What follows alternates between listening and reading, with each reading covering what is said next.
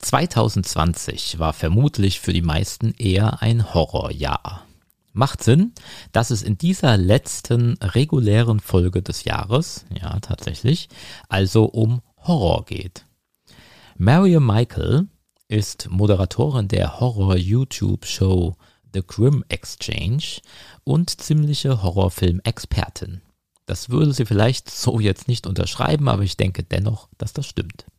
Auf jeden Fall haben wir ein sehr spannendes Gespräch über Horrorfilme und seine Subgenres geführt. Hör dir das ruhig mal an, auch wenn du, was Horrorfilme betrifft, eher so die Schisser-Fraktion bist. Eins, zwei, drei.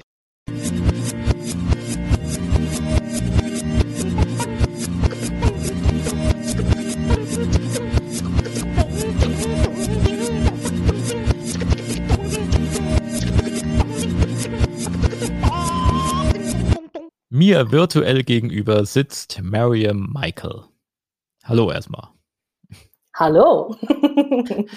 ähm, mit dir möchte ich mich heute über Horrorfilme unterhalten. Mm. Ähm, und erstmal vielleicht, ähm, da du ja gerade die Moderatorin von bei Grimfest TV bist, ähm, beziehungsweise bei der Grim Exchange heißt die Webserie. Ja. Erzähl mir doch mal, was das eigentlich überhaupt alles ist. Also äh, The Grim Exchange ist eine Horror-Unterhaltungsnachrichtensendung online. Äh, mhm. das läuft unter dem Banner von Grimfest. Grimfest ist eins der größten Horrorfilmfestivals Englands. Und die haben Grimfest TV. Das ist ihre YouTube-Plattform, alles recht frisch. Aber sie benutzen eben ihre Verbindung zur Independent-Film-Szene, also Genre, alles Horror, ähm, um da nochmal ein paar, ein paar Kurzfilme und Featurefilme zu präsentieren. Ähm, die Featurefilme sind immer temporär drauf, aber man kann sie halt da sehen. Und Grimm, The Grimm Exchange ist im Prinzip, das ist ja ein Format, das es eigentlich in anderen Genres schon gibt. Wenn man Horrorfan ist, ähm, liebt man Horror wirklich. Also da geht es ja nicht nur darum, dass man einen Horrorfilm ab und zu mal sieht, sondern die meisten Horrorfans leben wirklich dafür. Und, äh, und man interessiert sich nicht nur für diese Big Blockbuster-Filme, sondern eben auch für die, für die Independent-Sachen. Und in dieser Serie haben wir Nachrichten bezüglich der ganzen Filmemacher und nicht nur Film, sondern auch Autoren, Videospielentwickler, alles was Horror betrifft. Ähm, und gleichzeitig ist es so, dass wir Deep Dives haben, um uns Subgenres anzuschauen und uns ein bisschen anzuschauen, wie sieht das eigentlich aus? Ist das überhaupt ein Subgenre? Wie wird das gemacht? Wir haben Interviews mit Künstlern aus dem Horrorbereich und wir haben Reviews und Spaßsegmente. Und es mischt sich. Also im Prinzip das, was man in anderen Formaten über andere Themen sehen würde, aber wirklich so ein Allround-Format für das Horrorgenre. Ja. Mhm. Genau, und das gibt seit Freitag, dem 13.2020, richtig? Ja, November 2020, genau. Ja, was ja wirklich ähm, ein besonderes Datum ist, weil 2020 war ja jetzt auch nicht unbedingt das äh, allerbeste Jahr, was wir so hatten. Das also stimmt, auch irgendwo ja. ein Horrorjahr. Äh, ja, absolut. Also es war wirklich ein Horrorjahr, aber das Datum, auch Freitag der 13. war kompletter Zufall, weil wir die Sendung natürlich sechs Monate im Voraus schon vorbereitet haben. Mhm. Und wir hatten auch ein, ein Halloween-Special und das kann man sich auch anschauen, ist auf demselben Kanal. Und da geht es um wahre Gruselgeschichten, die äh, Horrorprofis erzählen, weil ich nach den Interviews immer gefragt habe, hey, sag mal, kennst du auch äh, was Gruseliges, was im echten Leben passiert ist? Und das haben wir als Compilation für Halloween noch rausgehauen und haben dann mhm. einfach beschlossen, okay, das könnte vielleicht auch einfach die Vorbereitung auf die erste Folge sein. Und die Serie kommt alle zwei Wochen. Das heißt, äh, nach Halloween, was wäre das nächste Datum? Oh, Freitag der 13. Also auf Freitag hatten wir uns auch schon geeinigt. Das war absoluter Zufall, aber ich glaube, es hat sich äh, göttlich gefügt, könnte man sagen. Ja, sehr schön. Ähm, wo wir gerade bei Halloween sind, wie war denn Halloween für dich dieses Jahr? Ähm, interessant. Ähm, war ja alles online dieses Jahr, aber. Genau, äh, wollte ich gerade sagen, hat irgendwas für dich stattgefunden? Es Also hat jede Menge Halloween statt. für dich? Also im Oktober hatte ich sowieso mehrere Festivals, bei denen ich auch moderiert habe. Das heißt, es war Horror äh, über den ganzen Monat, wobei, ja, also da ist halt Mhm. immer die heiße Phase bei uns. Ähm, aber auch viele Sachen, die man online gemacht hat, man hat sie einfach aufgewertet. Also viele haben sich dann einfach kostümiert.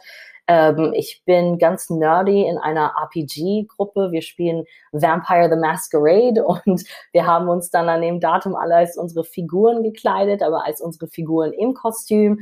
Und die äh, Filmfestivals selbst, teilweise waren die Leute halt auch kostümiert und man macht es halt irgendwie online. Also die Horror-Community, dadurch, dass viele sich auch regelmäßig treffen, ähm, je nachdem, wo man ist, das hat allen sehr gefehlt und man hat super früh dieses Jahr angefangen, wirklich so Online-Communities zu machen, um sich noch sehen zu können, noch austauschen zu können. Und ähm, ich bin zum Beispiel auch im Liverpool Horror Club und wir haben eigentlich immer monatlich Events in Liverpool und wir haben das dann auch wirklich so gemacht, dass diese Events weiterhin stattfinden, aber alles online und auch mit Chats und mit Kamera und mit Spielen. Also wir haben uns als Horror-Community ziemlich früh umgestellt und deswegen war Halloween einfach ja der nächste Monat dafür. Ähm, aber ja, mittlerweile sind alle schon wieder mit Grusel-Weihnachten äh, beschäftigt. und ich sehe, wie irgendwelche Leute Spinnen aus Perlen nähen, dass sie äh, sowas auch an den Baum kleben können. Und es werden Bilder gepostet und wieder Chats gegründet, um darüber zu sprechen, was man basteln kann, was gruselig ist und trotzdem für Weihnachtsstimmung sorgt. Also das ist gerade so diese Zwischenphase. Ja. Also man hört auf jeden Fall, dass du ziemlich gut vernetzt bist in der Horrorszene. Ähm, wie bist du überhaupt dazu sagen. gekommen? Also war, warum Horror bei dir? Also, ähm, die Frage ist, wie weit ich ausholen soll. Weil Ja, ich als Kind fang, ruhig, fang ruhig mal früh an, ja genau. Was war deine erste Begegnung? Was war dein erster Horrorfilm oder was auch immer? Also das, das ist eine komische Reihenfolge bei mir. Meine, mein, meine Neigung für, für Grusel fing schon sehr früh an. Aber weil ich Schlafparalyse hatte, habe ich Horrorfilme ganz lange vermieden. ähm, aber ich wollte immer diese Gruselgeschichten hören und mich damit beschäftigen, gerade alles, was auch so übernatürlich war. Ich finde gerade junge Menschen, gerade Kinder und auch Jugendliche lieben sowas eigentlich, weil man ständig von Erwachsenen erklärt bekommt, wie die Dinge laufen und alles, was übernatürlich ist, übersinnlich, das können auch Erwachsene nicht erklären und das macht ja schon den ersten Reiz aus. Oh, hier ist irgendwas, was jeder kennt, aber niemand kann es so recht erklären. Oh, spannend. Uh. Und ich fand das halt äh, damals schon super faszinierend, aber ich habe halt Horrorfilme vermieden und ich dachte mir, gut, wenn meine Albträume und meine, meine Schlafparalyse-Sessions so schlimm sind, dann werden Filme, die dafür gemacht werden, dir Angst zu machen, noch schlimmer sein. Äh, und habe sie vermieden. Und dann habe ich mit 17 The Grudge geschaut. Und äh, verstehe mich nicht falsch, der Film ist gruselig, der ist hervorragend gemacht. Aber im Vergleich zu meinen Albträumen war das ein Witz und ich merkte plötzlich, oh, und vielleicht sind Horrorfilme doch gar nicht so schlecht und fing an, Horrorfilme auch direkt als, ähm, als Kunstwerk, als, als Fähigkeit, Filmemacherei und Grusel, ähm, als Skill auch wirklich als Craft wahrzunehmen und fand das total spannend. Und ähm, ich glaube, mein zweiter Film war dann The Exorcist und mein dritter war Saw und da war ich einfach, da war ich abhängig vom Genre. Also da seitdem gucke ich eigentlich fast täglich einen Horrorfilm. Äh, Ich habe ja viel aufzuholen, die 60er, 70er, 80er. Gut, von den 80ern kennt man noch viele, aber es gibt so viele, so interessante Filme und da bin ich jetzt einfach voll drin. Mhm. Das kann ich tatsächlich nachvollziehen. Also ich habe meine ersten Horrorfilme ähm, auch als Kind gesehen, mit meinem Vater zusammen im Fernsehen. Daran erinnert er sich selbst Oh. nicht mehr. Aha, Ähm, aber es klar. gab, es gab äh, im dritten so äh, Schwarz-Weiß-Horrorfilme, so Sachen aus den 50ern, 60ern. Cool. Ähm, so Creature from the Black Lagoon und sowas. Ähm, das macht jetzt überhaupt keinen Sinn in einem Podcast, aber ähm, deswegen habe ich den auch hier. Eine ja, ich- tolle Figur hast du da Ja, von dem gut. Creature Ja. von The Black Ja, Lagoon. genau. Also ich habe hier The Creature from the Black Lagoon. Tatsächlich ist das eine Spardose, aber das, die Figur sieht einfach so cool aus. Ähm, Geil. die steht hier bei mir in meinem. ist hier gerade bei mir. Steht hier in meinem Podcast-Studio, ähm, weil ich liebe diesen Film. Und das war, glaube ich, so der erste, den ich gesehen habe, der lief da in dieser Reihe. Und dann gab es noch so ein paar andere Jack Arnold-Filme, so cool. Tarantula und sowas. Und ja. ähm, das fand ich tatsächlich ganz toll. Also, und es war auch das richtige Umfeld, ähm, in dem man so einen Film auch durchaus gucken kann. Nämlich äh, mit meinem Vater zusammen. Also, also dann war es irgendwie, das war jetzt nicht so, dass ich das ja heimlich geguckt habe und dann jetzt irgendwie irgendwas Negatives davon getragen hätte oder so. Ja, definitiv. Und man muss natürlich auch unterscheiden. Ich sage auch immer, nicht jeder Horrorfilm ist für jeden Horrorfan. Und ähm, gerade sowas wie zum Beispiel so Kreaturen und Monster haben eh eine ganz andere Wirkung auf uns. Also wenn ich zum Beispiel auch jetzt mit Menschen spreche, die selbst total fanatisch sind, was das Genre betrifft und die haben jetzt selbst Kinder. Und ich frage da so nach, naja, wie führst du deine Kinder eigentlich an Horror heran? Wie machst du das? Ähm, was ich immer wieder höre, ist äh, gerade bestimmte Sachen, die mit Monster und sowas in Verbindung gebracht werden oder die total abgedreht sind, sind für Kids okay.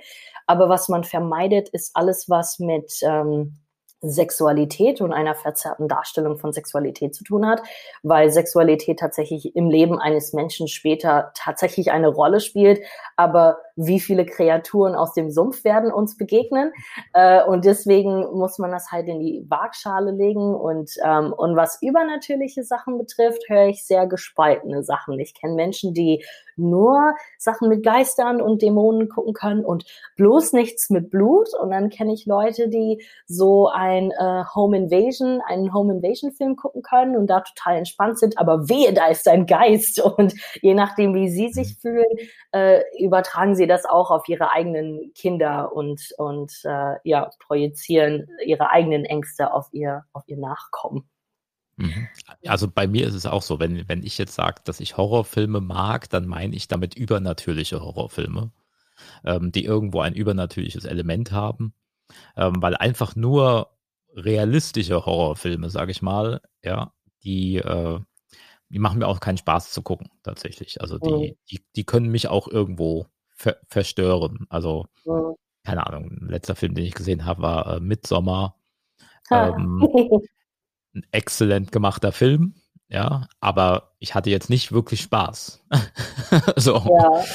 ja. Naja, Midsummer, da geht es ja, ohne irgendwie viel zu verraten, halt auch um eine Sekte. Und ähm, was man machen kann, wenn man in Anführungsstrichen Spaß an dem Film haben möchte, äh, ist überlegen, wie man sich eigentlich fühlt oder fühlen soll, wenn man so einen Film guckt und was die Intentionen des Filmemachers sind.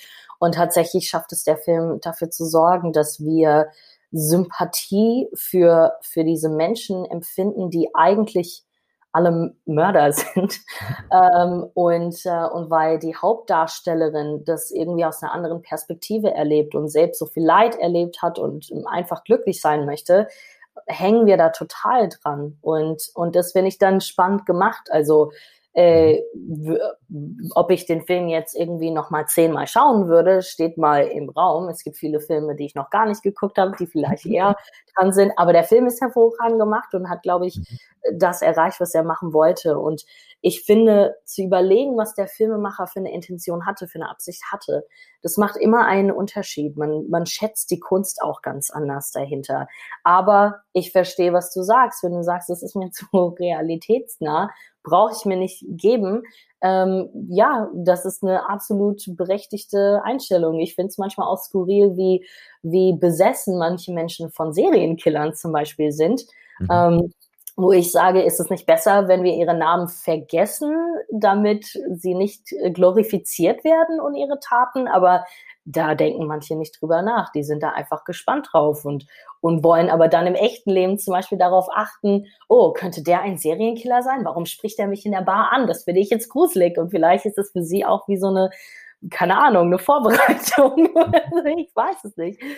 Aber ja, Genau, also so Serienkiller werden ja teilweise wie, wie Popstars behandelt. Ne? Also die mhm. sind unglaublich bekannt. Also man weiß, wie die aussehen. Es gibt dann T-Shirts von denen oder was weiß ich. Also mhm. ähm, da geht das ja schon irgendwie in eine seltsame Richtung, wenn man sich genau Total. genau überlegt, was da eigentlich äh, passiert. Das, da sind wir ja aber auch schon wieder beim Genre. Das sind dann ja quasi die, die Slasher-Filme. Ähm, genau, aber das ist Fiktion und das finde ich auch ganz wichtig zu unterscheiden. Ich habe keine Serienkiller-T-Shirts. Genau. Da wird dann ein, in Slasher-Filmen wird dann ein Serienkiller erfunden.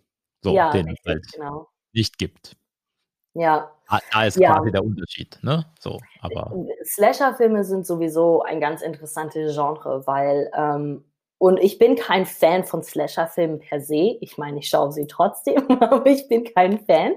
Ähm, aber was ganz interessant ist bei Slasher-Filmen ist oft ähm, schafft man ganz interessante Bilder, Komposition, die Farben ähm, und es steckt wirklich auch ein bisschen Story dahinter. Alles, was Slasher ist, ist eh auch immer, ich meine, so ein Messer ist natürlich ein Phallus-Symbol und es geht halt auch oft darum, wie man einfach Kraft und Macht demonstriert. Aber man müsste sich eigentlich mehr Slasher anschauen, weil viele der Meinung sind, es geht eigentlich nur ums, ums Blut und um kreative Arten und Weisen, jemanden umzubringen. Und ich denke, dann unterschätzt man eigentlich, was so dahinter steckt. Die sind oft super schön gedreht und zu den Slashern gehören, gehören natürlich auch diese Giallo-Filme, die italienischen.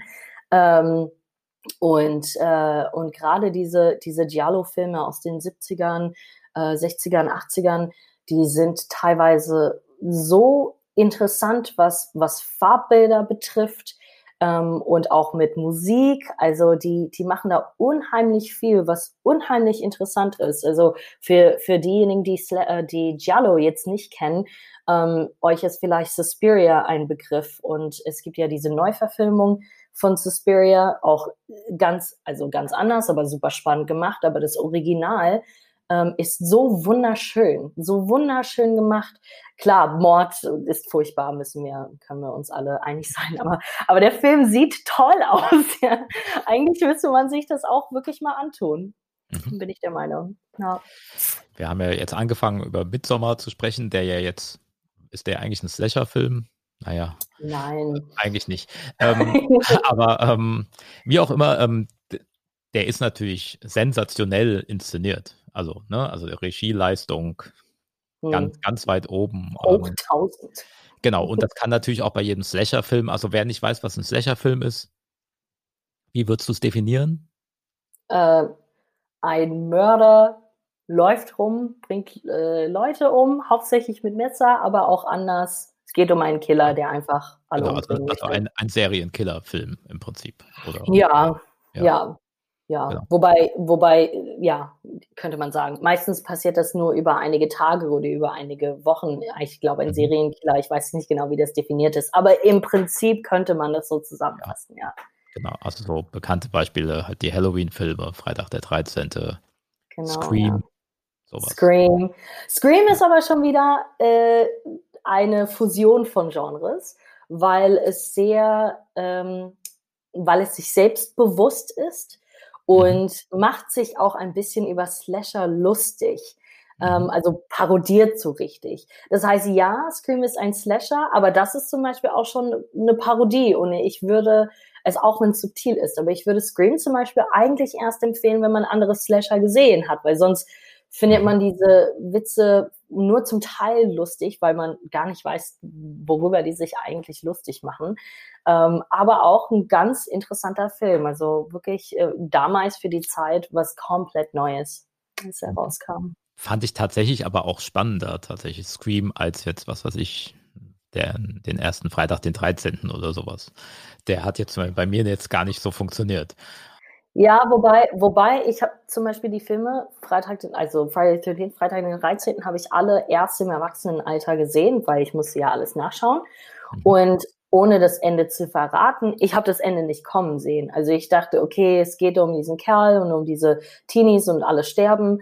Ähm, aber ich wusste nicht, dass da wirklich eine, eine Geschichte dahinter steckt oder eine mhm. Handlung oder gar ein Twist. Ich dachte auch so, was? Das ist ja ein ein richtiger Film.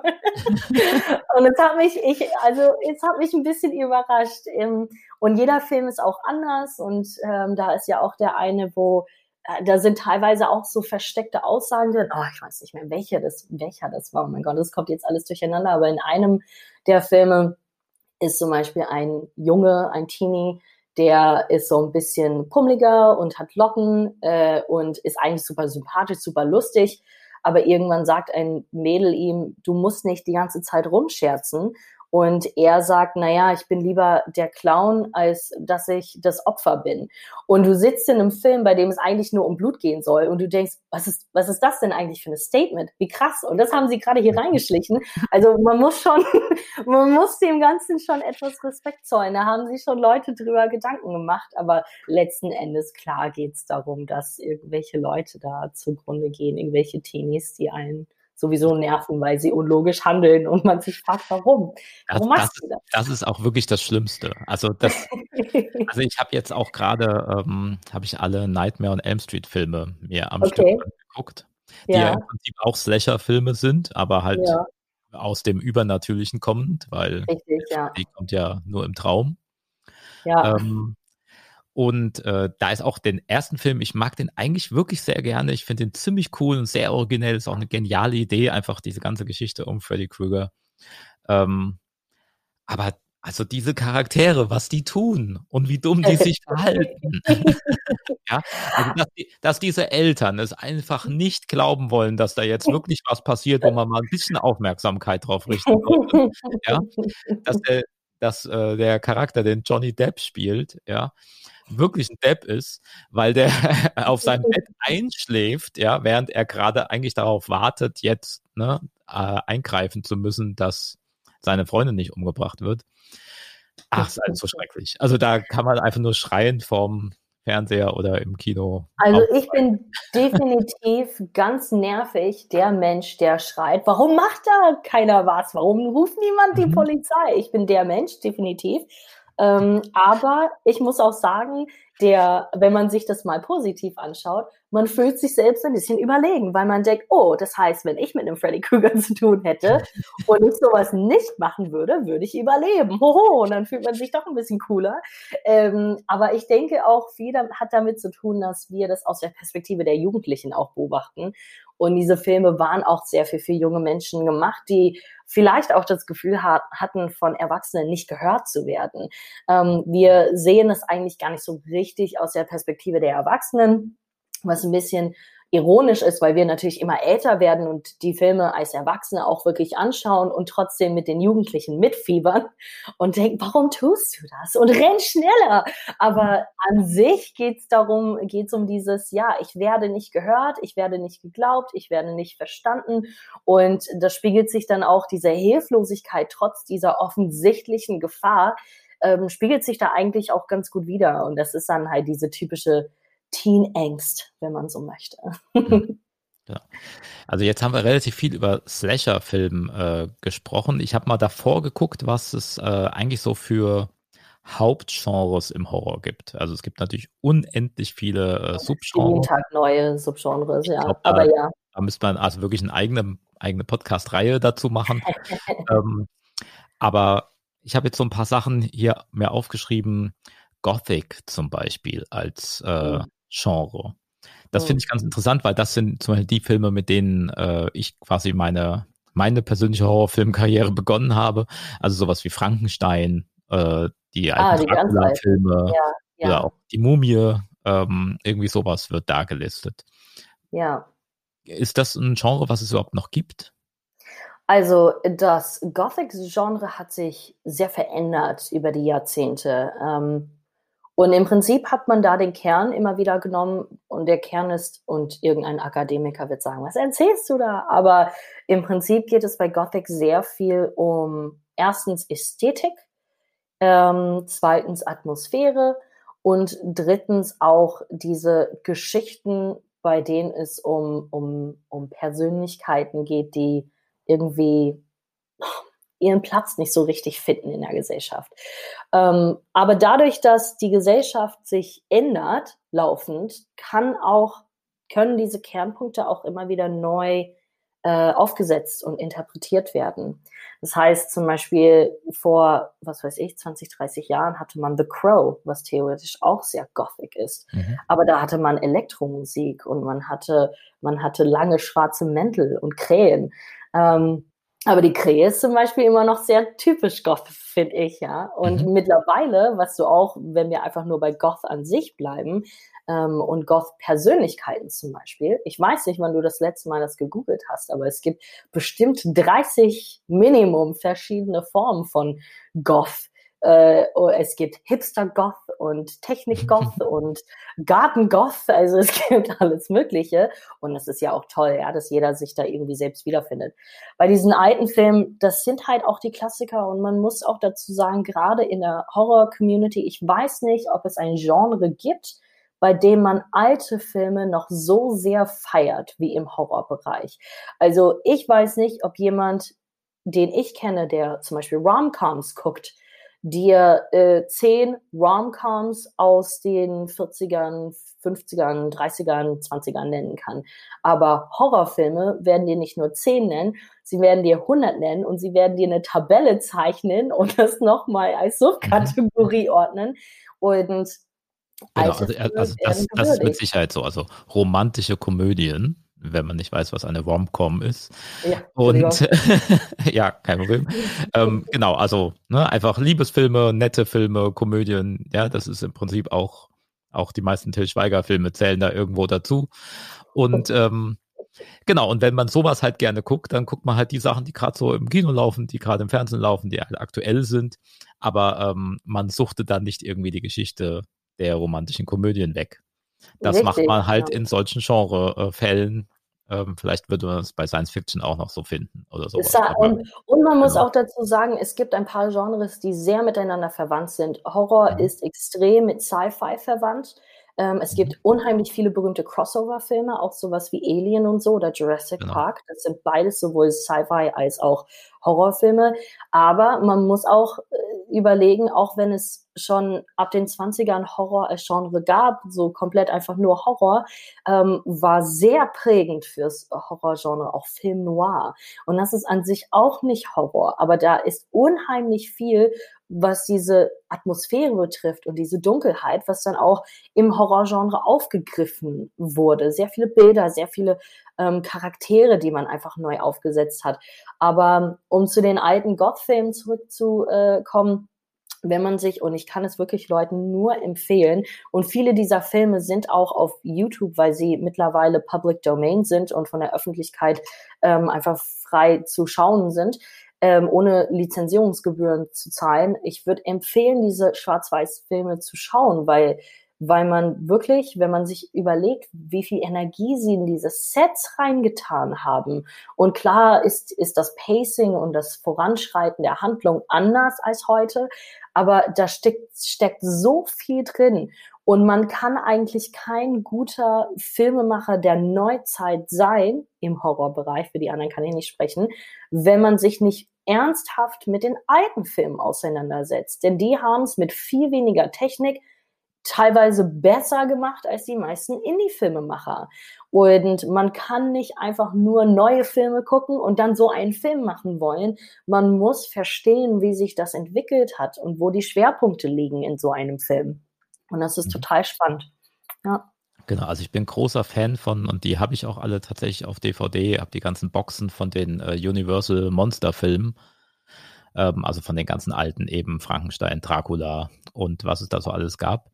Ähm, und man muss sich das allein schon mal deswegen angucken, weil das ganz toll ist, sowas wie den ersten Dracula sich anzugucken. Ähm, oh. also den, das amerikanische, den amerikanischen Original Dracula und dann äh, irgendwie die, was, die mexikanische Version oder sowas, die sie dann in der Nacht im gleichen Set noch mitgedreht haben. Ich weiß nicht, ob du das weißt.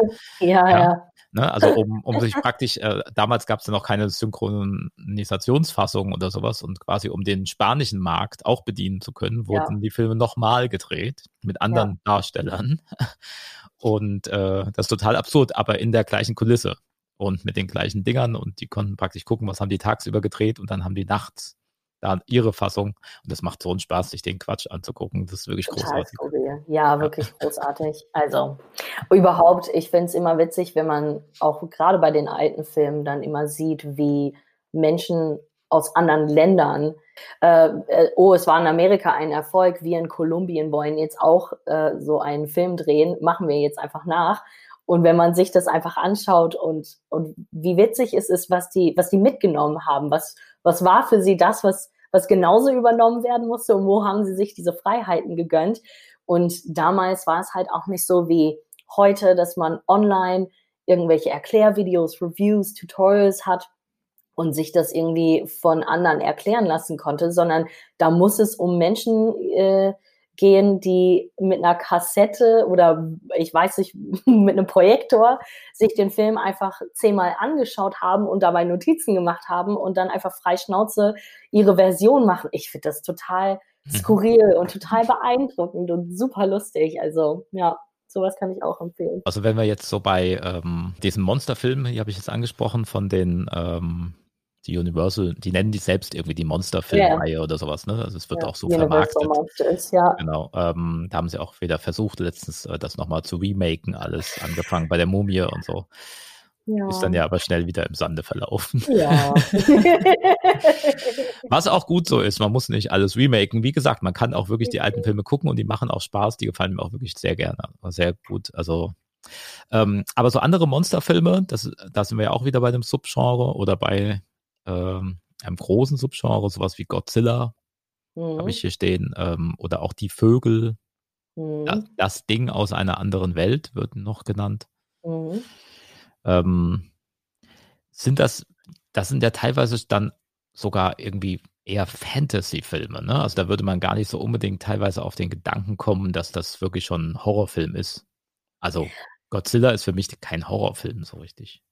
Aber also erstens finde ich es spannend, dass man äh, im Deutschen sie überhaupt Monsterfilme nennt und man tut es ja auch, aber auf Englisch heißen die immer Creature Feature, mhm. äh, weil es um halt Kreaturen geht. Ein besseres Wort. Ja. ja. weil zum Beispiel Vögel sind an sich keine Monster. Also gut, genau. es kommt ja, ja, an, ob sie auf mein Auto kacken oder nicht, aber prinzipiell äh, finde ich, ist es, ist es ja alles äh, ganz entspannt zu sehen, also weit interpretiert als Begriff. Ähm, und Monster ist immer relativ. Aber ähm, da sind wir wieder bei diesen Fusionsgenres und äh, Fantasy und Horror gehen halt auch oft Hand in Hand. Aber Horror ist im Prinzip als Genre schon gegeben und das ist jetzt meine nicht akademische Auffassung. Ich muss das immer betonen, damit niemand sagt, hm, ich schicke jetzt eine böse E-Mail. Das finde ich jetzt nicht richtig, was ihr versprochen hat. Ähm, aber Horror ist immer dann, wenn man nicht nur Angst hat. Sehr viele sind immer auf diese Angstelemente fixiert. Aber Horrorfilme, Horrorfilmemacher verlangen eigentlich vom Zuschauer immer nur eine Sache, nämlich ähm, mach dich darauf gefasst, dass du irgendwelche Emotionen empfinden wirst gleich und überlasse es mir. Ich kann dir nicht sagen, welche. Angst ist da auch dabei, aber es kann auch sein, dass du Euphorie spürst oder Trauer. Ähm, es kann auch sein, dass du ungeduldig wirst oder dich frustest. Äh, mach dich einfach darauf gefasst, dass du Emotionen spürst. Und der Zuschauer, der, Hor der Horrorfan ist halt auch immer darauf vorbereitet. Der geht rein und sagt, also ich habe gehört, es geht ungefähr darum, aber ich habe den Trailer vermieden, deswegen weiß ich nicht, worum es wirklich geht. Und dann setzt man sich rein und ähm, ist bereit, etwas zu empfinden. Und oft steckt da entweder was Psychologisches als Vorgang dahinter, dass man wirklich mit mit künstlerischen Mitteln wirklich dafür sorgt, dass dieser Mensch was empfindet äh, und oder eben denkt. Äh, und diese Filme, gerade diese, diese Creature-Feature- oder Monster-Filme, oft benutzt man diese Wesen als Spiegel der Gesellschaft gegenüber. Und es geht um äh, zum Beispiel äh, um die Waagschale zwischen Fortschritt und Moral. Oder es geht darum, dass man vielleicht die Natur nicht mit Respekt behandelt hat. Äh, oder es geht darum, dass der Mensch einfach der Meinung ist mittlerweile, er sei allmächtig und das stimmt halt nicht. Äh, und immer wenn man diese, diese Monster einsetzt, möchte man wirklich was vorführen. Man möchte den Menschen selbst vorführen meistens. Und die Natur ist da einfach als, als ähm, als Opposition perfekt geeignet dafür.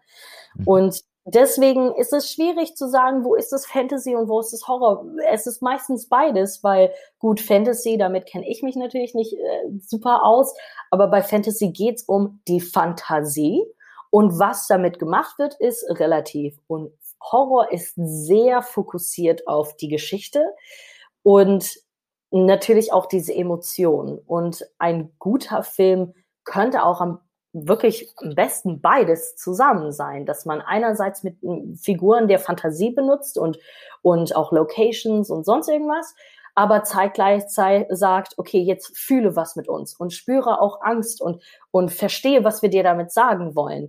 Ähm, das ist dann beides. Klar haben Fantasy-Geschichten auch eine Aussage und Horrorgeschichten arbeiten mhm. auch mit der Fantasie, aber in die grobe Richtung würde ich das halt schicken, gedanklich. Also jetzt bei äh, Godzilla zum Beispiel sagt man ja auch immer, äh, dass Godzilla was ne, mit der japanischen ähm, Bewältigung des Atomangriffs zu tun hat. Absolut. Ähm, und darum geht es halt. Ne? Das ist praktisch das, was da in, in andere Bilder ausgedrückt wird, aber schon eine Verarbeitung von sowas. Ja, definitiv. Es wird viel verarbeitet, absolut. Also grundsätzlich, und jetzt rede ich schon wieder darüber, aber. Ja, deswegen unterhalten wir uns ja hier. Ja, das stimmt, okay, das stimmt. Ich, äh, ich muss mich nur ein bisschen zurücknehmen, weil äh, wenn, ich nicht, wenn ich mich gar nicht zurücknehme, dann ähm, rufst du am Ende die Polizei. Aber prinzipiell äh, bin ich ein ganz großer Befürworter äh, davon, dass man, dass Horrorfilme wirklich helfen können, Sachen zu verarbeiten.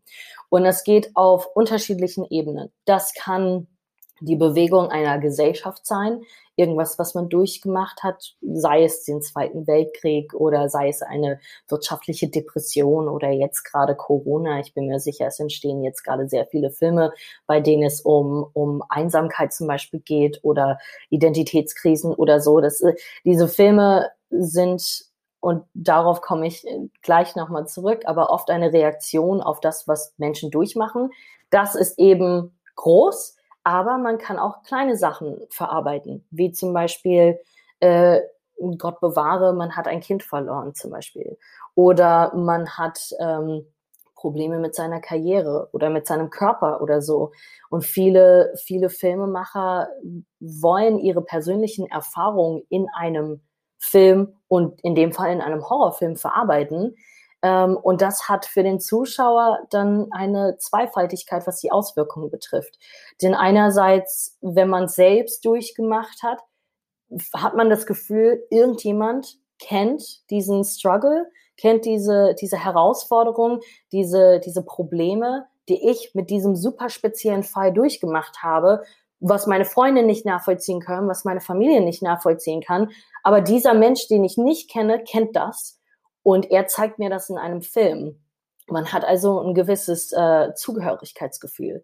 Andererseits hat man dann Zuschauer, die das selbst nicht durchgemacht haben in der Form. Und sie sehen das und entwickeln Empathie für diese Situation. Ich kenne niemanden, also jetzt hypothetisch gesagt, der äh, so viel gemobbt wird auf der Arbeit, das wie gesagt, hypothetischer Fall, dass er das Gefühl hat, er, er, er zweifelt an sich und an allem, was, was, wofür er steht. Das kenne ich nicht, aber dieser Film zeigt mir das und jetzt kann ich das nachvollziehen. Und dadurch, dass Horror als Genre so emotional ist, sind wir auch bereit dafür. Wir gehen rein und das heißt nicht, dass man von der Veranlagung her schon empathisch sein muss, aber wir gehen rein und bereiten uns darauf vor, zu verstehen, was entweder ein Individuum oder eine Gesellschaft durchgemacht hat. Und entweder ähm, sind wir ein Teil davon oder wir sind kein Teil davon und sind aber interessiert daran. Und der Grund, warum das im Horrorbereich noch machbarer ist als in anderen Genres, ist, weil sehr viele Indie- und selbstständige Filmemacher Filme machen. Weil letzten Endes dadurch, dass die Geschichte so wichtig ist, braucht man verhältnismäßig weniger Budget und weniger Geld als in anderen Filmen.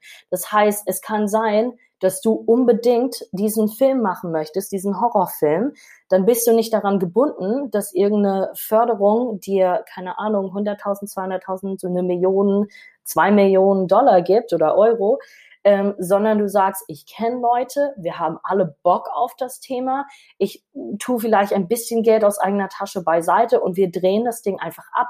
Und wenn man finanziell auch nicht gebunden ist an irgendeine große Institution, hat man viel mehr Freiheit.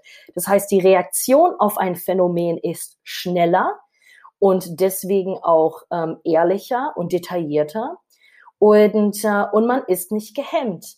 Das heißt, es wird wirklich so dargestellt, wie der Künstler, wie der Filmemacher, wie sein Team das darstellen möchte. Und das macht Horror wirklich zu einem ganz außergewöhnlichen Genre. Mhm.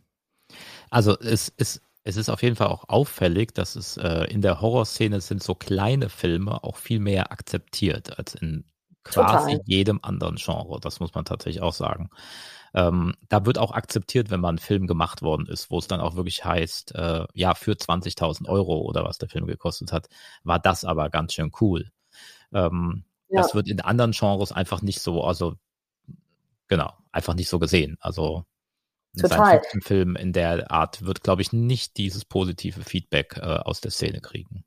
Absolut. Und in anderen Filmbereichen oder überhaupt medialen Bereichen, ich komme ja ursprünglich aus der Musik und habe mit sehr vielen unterschiedlichen Medien zu tun gehabt und Neid ist ein richtiges Problem. Diese Missgönnerhaltung ist ein richtiges Problem. Und das Horrorgenre, und ich rede immer wieder von der Community, ich sollte jetzt anfangen, immer einen Euro ins Glas zu werfen, aber ist super unterstützend.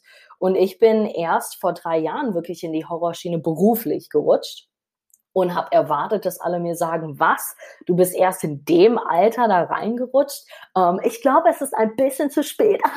und das habe ich halt erwartet. Und stattdessen war es so, geil, coole Ideen, cooler Typ, mach es einfach. Und ich dachte, ja. Und tatsächlich ist das aber einfach die Atmosphäre und, ähm, und genauso gebe ich das natürlich auch anderen weiter. Und man muss halt auch schauen, wo ist diese Community auch geografisch? Die ist natürlich weltweit, aber ich finde es zum Beispiel in manchen Ländern, wie zum Beispiel Deutschland, finde ich es unheimlich äh, schwierig, Locations und Events zu finden, wo solche Community-Leute sich treffen. Hier sind unfassbar viele Horrorfans, das weiß ich. Ich bin mit vielen davon befreundet, die es halt beruflich nicht machen.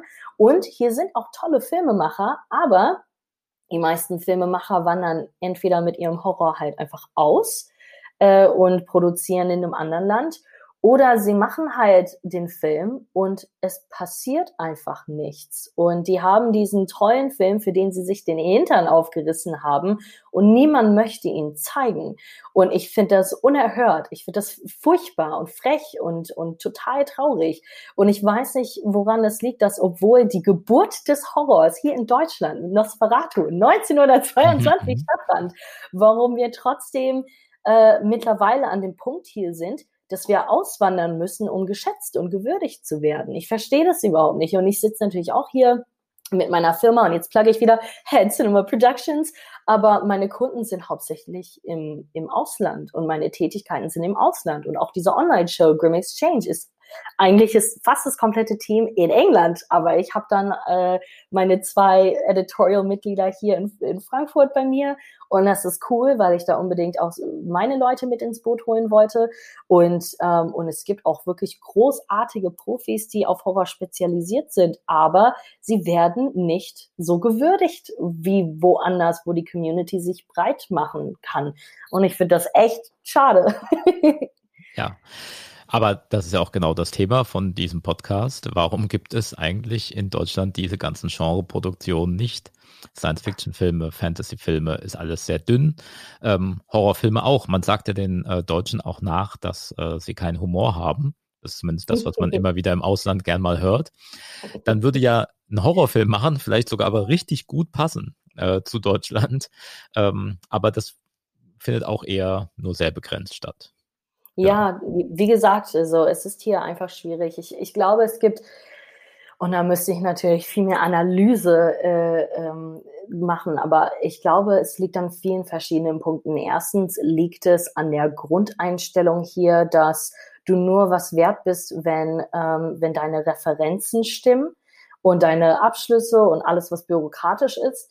Und ähm, das hat natürlich grundsätzlich in vielen Bereichen seine Vorteile, Aber für einen Filmemacher ähm, ist das nicht unbedingt richtig, weil jemand, der vielleicht wirklich nur Independent-Filme gemacht hat, so, so Kurzfilme zum Beispiel, der könnte vielleicht auch mehr machen, wenn er einfach die Chance bekäme. Aber äh, allein schon eine Crew zusammenzukriegen, ist in Deutschland schwieriger als woanders, weil die meisten Menschen, die du kennst mit einer vernünftigen Kamera oder mit einem vernünftigen Soundsystem, dadurch, dass sie selbst um ihre Rechnung äh, kämpfen müssen, sagen, also tut mir leid, ohne Budget mache ich das nicht. Und man muss dazu sagen, woanders läuft's anders ab. Woanders kommen die Leute zusammen, sie sind Freunde und sie machen das Ding einfach. Und natürlich muss man auch seine Rechnung bezahlen können. Man muss es einfach logistisch so auslegen, dass es den Bezahljobs nicht in die Quere kommt. Aber wenn man direkt mit der Einstellung reingeht, ähm, also entweder hast du das Geld oder du hast schon einen, einen Kinofilm rausgebracht, dann entsteht der Film ganz einfach nicht, weil äh, woher sollen diese Filmemacher überhaupt kommen? Ähm, und das ist ein Problem. Und dann liegt es natürlich auch am System selbst. Also es gibt Länder, äh, wie zum Beispiel in England, da kann man bis zu einem bestimmten Betrag, äh, ich glaube, es sind 150.000 Pfund, wenn man da in einen Film investiert, als Firma zum Beispiel, kann man das steuerlich absetzen. Das heißt, der Staat kann allein schon durch diese steuerlichen Regulierungen dafür sorgen, dass, ähm, dass man zumindest zu einem Anteil sein Geld zurückbekommt. Und dadurch motiviert man dann auch Firmen oder auch sehr wohlhabende Privatinvestoren, ähm, Vermögen da reinzustecken und in Kultur zu investieren. Und das ist hier zum Beispiel auch nicht gegeben. Ähm, und das ist für alle, also grundsätzlich für Filme, jetzt nicht nur für Horror speziell. Und dann muss man sich natürlich anschauen, diese, die Festivalszene ist ja auch ganz anders als wo, woanders. Es gibt viele Festivals, aber zum Beispiel in Frankfurt das nächste, was wir an, an Horrorfilmfestival haben, ist halt Fantasy Filmfest und das ist ja auch deutschlandweit. Und äh, Fantasy, äh, da sind, da laufen zwar auch Horrorfilme, aber es ist kein Horrorfilmfestival. Und es gibt Horrorfilmfestivals in Deutschland, aber ich weiß zum Beispiel auch von Schauspielern und Regisseuren aus anderen Ländern, die hier schon mal zu Gast waren, dass es manchmal auch komisch einhergeht, weil äh, vielleicht die Gäste super behandelt werden, aber sie bekommen mit, dass die Mitarbeiter nicht gut behandelt werden und und dann geht man halt rein mit so einem äh, Gefühl von, von Unbehagen. Und, und das hemmt dann natürlich auch. Und wenn man dann überlegt, dass irgendein Filmemacher aus Deutschland, was habe ich, ich habe letztens einen Film gesehen namens The Wildling und ich glaube, der Regisseur ist deutsch, aber produziert wurde der Film äh, in, in Amerika. Ähm, aber ja, ähm, genau, so sieht's aus. Also es sind ganz unterschiedliche Faktoren, die dabei eine Rolle spielen, warum es hier so schwierig ist. Ähm, ich bin natürlich dran, mit Menschen zu sprechen, um das System vielleicht zu ändern. Ähm, das ist auf meiner Agenda und ich hoffe, dass auch andere das tun, die Verbindung haben zu äh, EU-Projekten oder deutschen Projekten, dass man gemeinsam nicht einfach nur voller Hass sagt, was ein Kacksystem, sondern dass man sagt, okay, lass uns diese Sachen identifizieren und lass uns daran arbeiten, dass es besser wird und sich entwickelt und eher sich der Neuzeit einfach anpasst.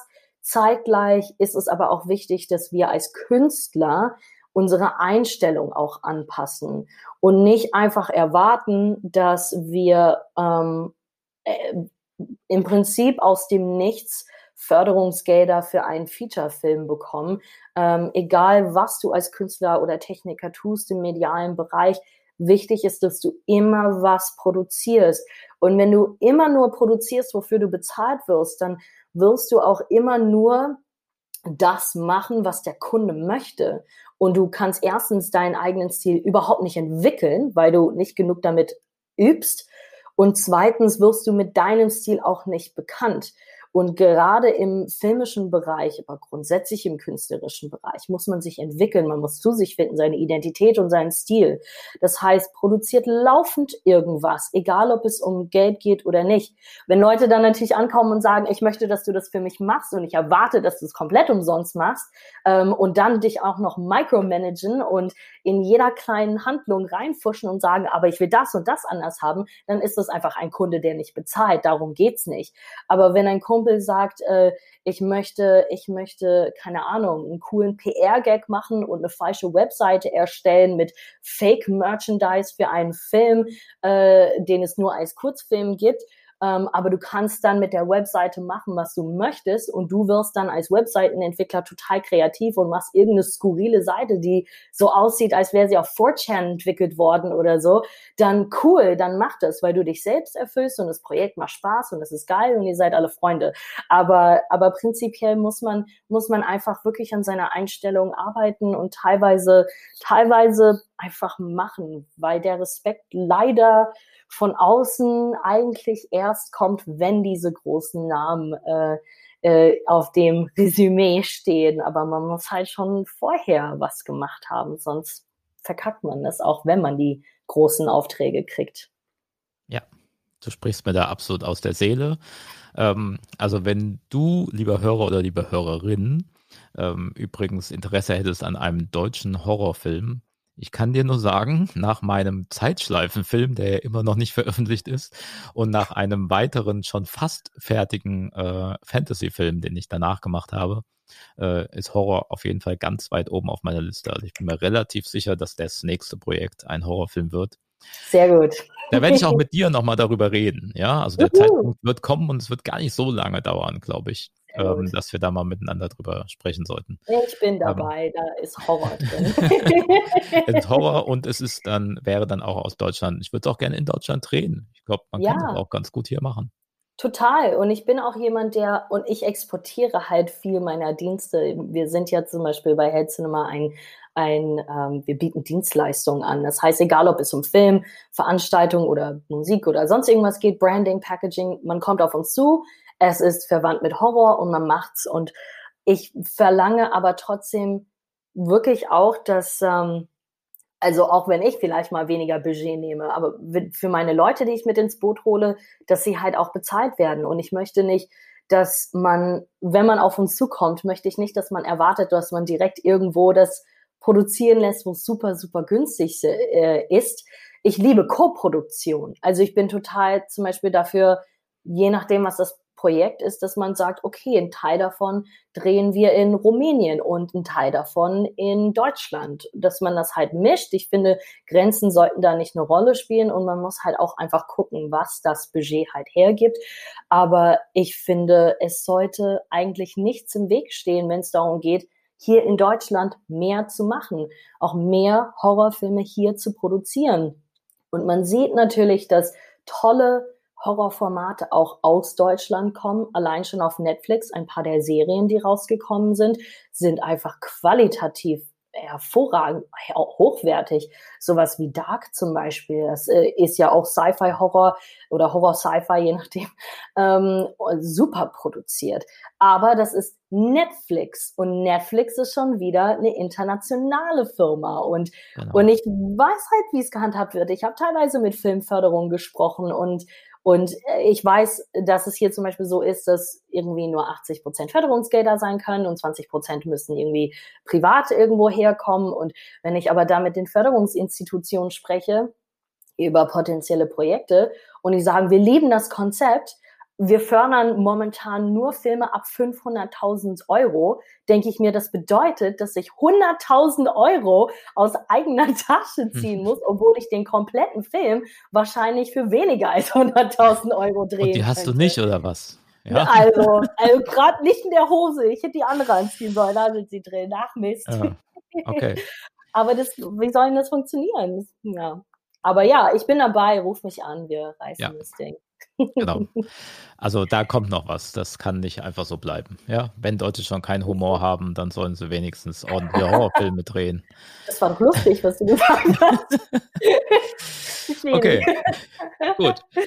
Ja. ja ähm, was ich gerne noch jetzt äh, zum Schluss von dir hören wollen würde, wären einfach mal ein Tipp für den ein oder anderen Horrorfilm, was sollen sich die Hörer jetzt hier mal an, äh, anschauen? Oder was soll ich, ich mir einfach mal anschauen? Diese Frage. Okay, was guckst du denn normalerweise? Ja, also, also ich interessiere mich generell für Film, deswegen gucke ich alles, wo Leute sagen, das muss man gesehen haben. Okay, das schon mal okay. aus Prinzip, auch wenn es mir gar nicht gefällt. Genau, also ja. für mich ist das fantastische Element tatsächlich wichtig, wenn es um Horrorfilm geht. Mhm. Das finde ich tatsächlich mhm. äh, wichtig, weil das andere mir einfach weniger Spaß macht. Mhm. Ähm, und es darf auch brutal sein, das ist auch kein Problem. Es muss nur nicht, es sollte nur nicht komplett darauf fokussiert sein. Also es sollte nur nicht mhm. einfach darum gehen. Also ich ähm, könnte dir auf die Schnelle zwei Filme empfehlen, mhm. ähm, die beides nicht das sind, was du wahrscheinlich erwartest, wenn es um einen Horrorfilm geht. Einmal ein Film, der, den ich dieses Jahr bei den Festivals kennengelernt äh, habe, aus Polen. Ein mhm. Sci-Fi, ein Low-Budget Sci-Fi-Horror oder Horror-Sci-Fi. ich vertrete es dann immer, aus Polen. Und der Film heißt I Am Ren, also ich bin Ren. Ich weiß gar nicht, wann der vertrieben mhm. wird, um ehrlich zu sein. Er hat ja auf jeden Fall schon Vertrieb, deswegen macht er ja die Festivalrunden oder hat gemacht. Ähm, und ich hatte noch die Ehre, den Regisseur und die Hauptdarstellerin zu interviewen. Ähm, ganz interessante Menschen. Der Film ist für das Thema Low Budget, was die hatten, vor allem ist es überhaupt mutig zu sagen, ich gehe mit Low Budget in ein Sci-Fi-Konzept rein haben sie alles rausgeholt und der Film ist total spannend. Das würde ich dir empfehlen. Ich bin Ren. Mhm. Ähm, aber den gibt es noch nicht, hast du gesagt, ne? Also, ich weiß es nicht. Müsste man googeln. Okay. Also ja, der ist auf okay. jeden Fall schon draußen in der Filmsphäre. Ähm, okay. Und ein Film, ein, genau, ein Film, der ein paar Jahre äh, schon alt ist. Ähm, also paar im Sinne von zwei, drei, ich weiß nicht. Ich glaube, der müsste äh, also der ist auf jeden Fall schon zu schauen online, ist der japanische Film Tag, T-A-G. Mhm. Und ich werde nichts über diesen Film erzählen. Wenn ich sage japanisch, meine ich nicht so einen Film wie The Ring oder so. Der ist von der Stimmung her total verrückt. Und man fragt sich bis zum Schluss, worum es überhaupt geht. Äh, und das wäre genau deins. okay. Ja, klingt äh, sehr interessant. Also ich werde sie mir beide ansehen. Ich mache das. Ja. Ich werde die irgendwie finden und äh, mir angucken. Ähm, klingt sehr gut. Ja. ja, aber nichts davon ist das, was man sich unter klassischem Horror erzählt, weil gerade die älteren Sachen hast du bestimmt schon gehört. Wir haben vorhin über Giallo geredet. Ein moderner Giallo wäre zum Beispiel Neon Demon. Ähm, den könnte ich dir auch empfehlen, wenn du ihn noch nicht gesehen hast. Der ist auch schon ein paar Jahre alt. Ähm, Neon Demon wäre so, mhm. so ein ein moderner, und da, da spielt sich alles in der Modewelt ab. Äh, mhm. aber das ist, da sind definitiv die Giallo-Einflüsse drin und das ist auch so ein moderner, moderner Giallo. Ja. Mhm. Das sind die drei Filme, die ich dir heute empfehle. Gut, ja, dann vielen Dank. Ähm, alle Links zu dir gibt es wie immer in der Beschreibung von dieser Folge damit ihr äh, euch auch mal angucken könnt, wie die Mariam Michael als Moderatorin von ihrer eigenen Websendung äh, so funktioniert. Und vielen Dank. Ja, ich habe zu danken. Das war lustig. Ja, dann äh, beenden wir jetzt hier mit dieser Folge und äh, nächstes Mal geht es wieder um ganz was anderes. Die Zukunft ist frei. Viel Spaß. Das war der Neurotainment Podcast von und mit Andreas Z. Simon. Wenn dir die Folge gefallen hat, dann lass doch gerne ein Like oder einen netten Kommentar da, damit auch andere den Podcast besser finden können. Und wenn du noch nicht genug hast, dann melde dich für den Neurotainment Newsletter an und sei immer auf den neuesten Stand von Andreas Projekten wie T gleich E durch X Quadrat und Space Cabody. Na, gespannt, was das heißt? Dann schnell anmelden.